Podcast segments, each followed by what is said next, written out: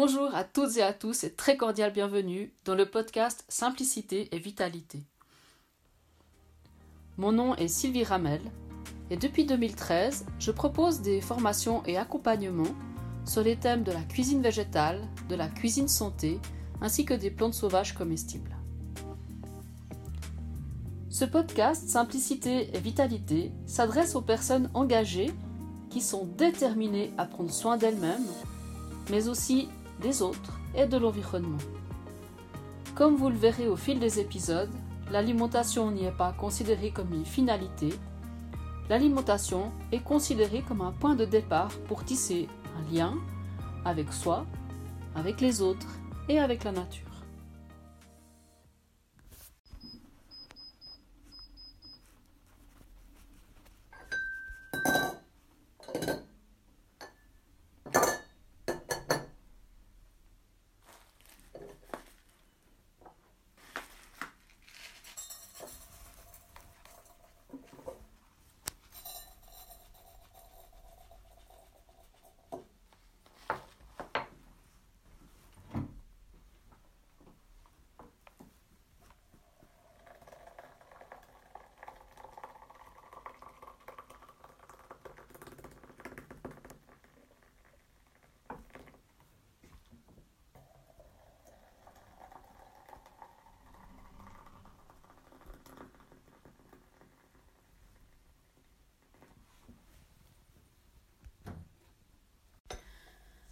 Bonjour à toutes et à tous. On se retrouve, Véronique et moi, nous sommes toujours à la même table. On va pas, on va pas vous mentir quand même. On est toujours avec la même verveine citronnée. C'est justement ça qui est intéressant, c'est que depuis tout ce temps, elle est encore délicieuse. Oui. Donc on se retrouve pour une nouvelle capsule.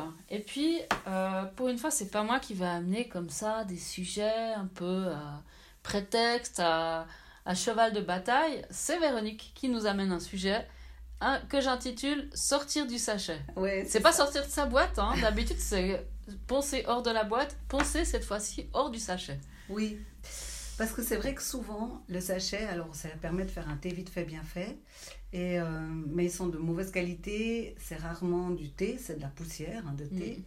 Maintenant, il y a des mousselines. Mhm. Souvent, qui, quand vous avez une mousseline, vous avez déjà plus de chances d'avoir un bon thé à l'intérieur Ouais. que le sachet euh, de base pour de certains fabricants que dont je ne donnerai pas le nom. Non, non, parce que tout le monde sait qui c'est. Oui, c'est jaune comme ça. et Non, non, puis- mais non. Voilà. Ouais. Mais en même temps, moi, dans mon sac à main, j'ai une boîte en métal comme ça qui avait du thé. Mhm. Je mets du thé que j'aime dedans, puis je me suis acheté des sachets à remplir soi-même, des sachets en papier en général. Que tu trouves dans les magasins japonais par exemple Ouais, ou les magasins de thé aussi. Hein. D'accord, ouais. les deux. Ouais. ouais. Alors il y en a deux sortes. Il y en a un qui a un, un petit fil. Ouais. J'aime pas tellement ceux-là. Je prends ceux qui normalement se ferment avec un- une pincette métallique. D'accord. Mais moi, je mets mon thé dedans, Ouais. je tournicote mon papier et je fais un nœud. Ouais. J'ai pas besoin du truc métallique. Ouais. Et puis je demande ma tasse d'eau chaude et puis je mets mon thé, ce qui fait que je peux avoir un bon thé n'importe où. Quand j'en ai assez d'avoir des mauvais thés au restaurant, je me, je me fais monter avec ça. J'ai un oolong sur moi, Oui. mais j'ai aussi du sarrasin grillé parce que maintenant j'aime beaucoup ça. Ouais. Donc je me suis fait aussi un petit euh, Du soba. euh, un sobacha, ouais. Ouais. Je me suis fait un petit, euh, un petit récipient de, de soba que j'ai toujours sur moi. Ouais. Alors les gens me regardent parce qu'on dirait que je fais soit ma clope, soit mon joint. Mais je fais juste un bon sachet de thé et c'est bien appré- appréciable. En même temps, ça permet de savoir si l'eau est assez chaude. Parce que si elle a moins de 60 degrés, souvent ça fait un film blanc dessus et puis ça infuse pas. D'accord. Ça infuse pas, mais voilà. Et là tu parles du thé général ou du sobacha? Non, du thé en général. Du thé général.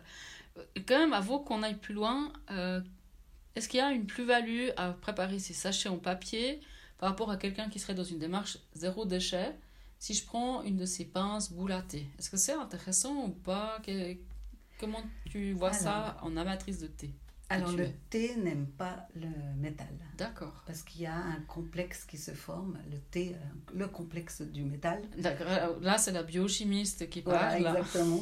Donc, euh, idéalement, c'est c'est de ne pas prendre euh, du métal. Maintenant, dans, les, dans le souci de la simplicité et de la facilité, moi aussi, j'utilise des filtres en métal. Ouais. J'utilise pas les boules. D'accord. Et puis, si on prend un sachet en papier, moi, mon sachet en papier avec mon thé, il va au compost. Ouais. Il va pas à la poubelle. Ouais, tout à fait. Il se dégrade et tout va bien. Donc, euh, donc voilà, j'ai pas ce souci-là de me dire euh, qu'est-ce que je fais avec ce, ce papier, ce sachet ou quoi. Bah, j'ai entendu dire aussi que c'était souvent ces boules métalliques, un peu en forme de pince, que c'était un espace trop restreint Oui, pour ouais, que le thé puisse vraiment se il déployer. s'ouvre pas. Ouais, Ouais. Mais quand tu vois là, dans notre zone, comment la, la verveine a pris sa place, Mm. bah, c'est vraiment important de lui la laisser. Ouais. Autrement, c'est comme si on est tout coincé euh, dans le métro à des heures de pointe, quoi. On peut pas s'exprimer totalement, en plein, Nos entièrement antennes dans tout notre être. euh, Exactement. effectivement. Ok, et puis, euh, bon, pourquoi sortir du sachet au final? Donc, euh, mis à part, euh, voilà, tu nous as expliqué aussi comment toi tu procèdes avec une petite boîte dans laquelle tu as donc du thé, une autre petite boîte dans laquelle tu as des sachets euh, à Non, en disposition. fait, tu mes prépares sachets, déjà non, non, mes sachets, je les ai pliés, puis ils sont dans la boîte. En fait, ils sont prêts à l'usage.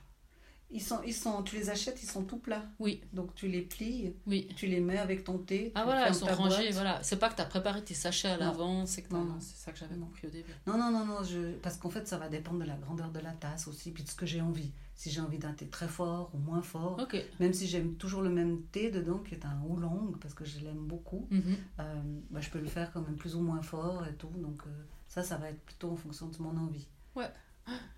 Et puis quand on, on discutait tout à l'heure, euh, bah, tu, me- tu me parlais aussi de comment, quelque part, bah, c'est ce que tu viens un tout petit peu de dire là maintenant aussi avec ces feuilles de, de verveine citronnée, comment aussi d'utiliser ces feuilles entières par opposition à l'autre extrême, c'est cette poussière de thé qu'on trouve Mhm, en mhm. préparation industrielle. Avec Un peu comment toi tu, tu te relis comme ça au thé dans cette version-là avec les feuilles entières?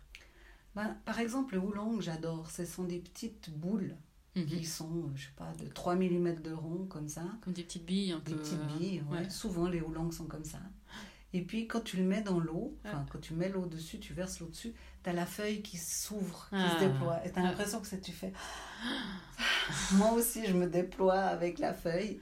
Et puis, c'est sympa de, de, de le voir.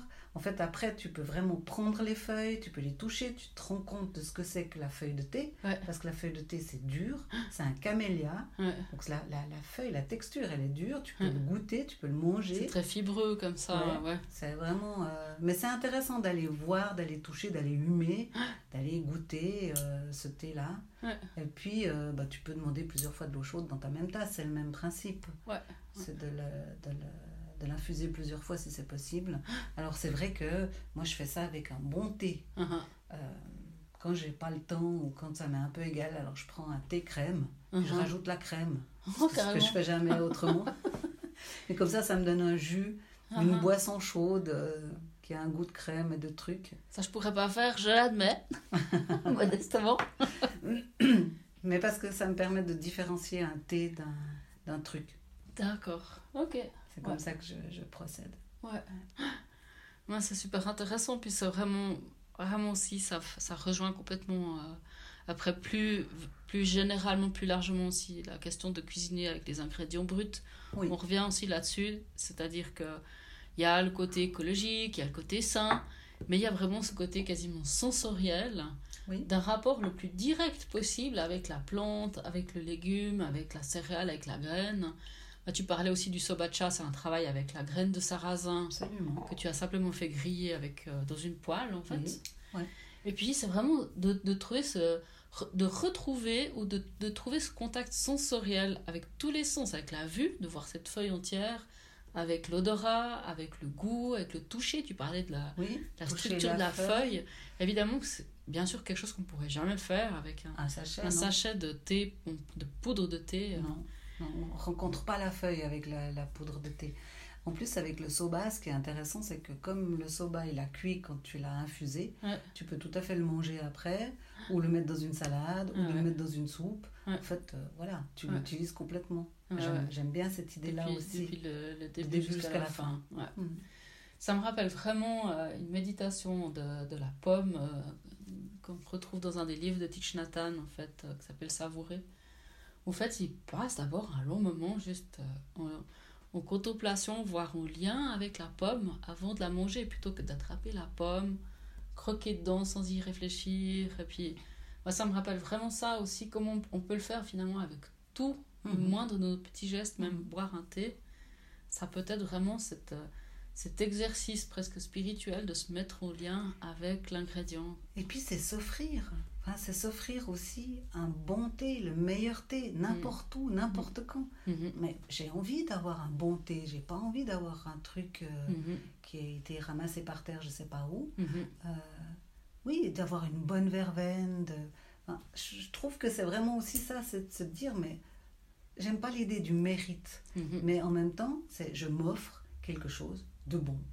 Pourquoi je devrais m'offrir quelque chose de mauvais? Moi, ça, tu le dis sous cet angle-là, mais après, plus globalement, je peux, je peux offrir à la terre aussi de me Oui. contenter des produits nobles euh, qui Oui. ont été cultivés euh, de Oui. manière respectueuse. Absolument. Ouais. Ouais. C'est un peu comme l'eau qui, qui dégouline là, de notre euh, Mhm. manière de boire le thé. Eh ben, je rends à la terre ce qui est à la terre, je Ouais. nettoie pas. Je, nettoierai après si c'est pas séché, puis tout va bien.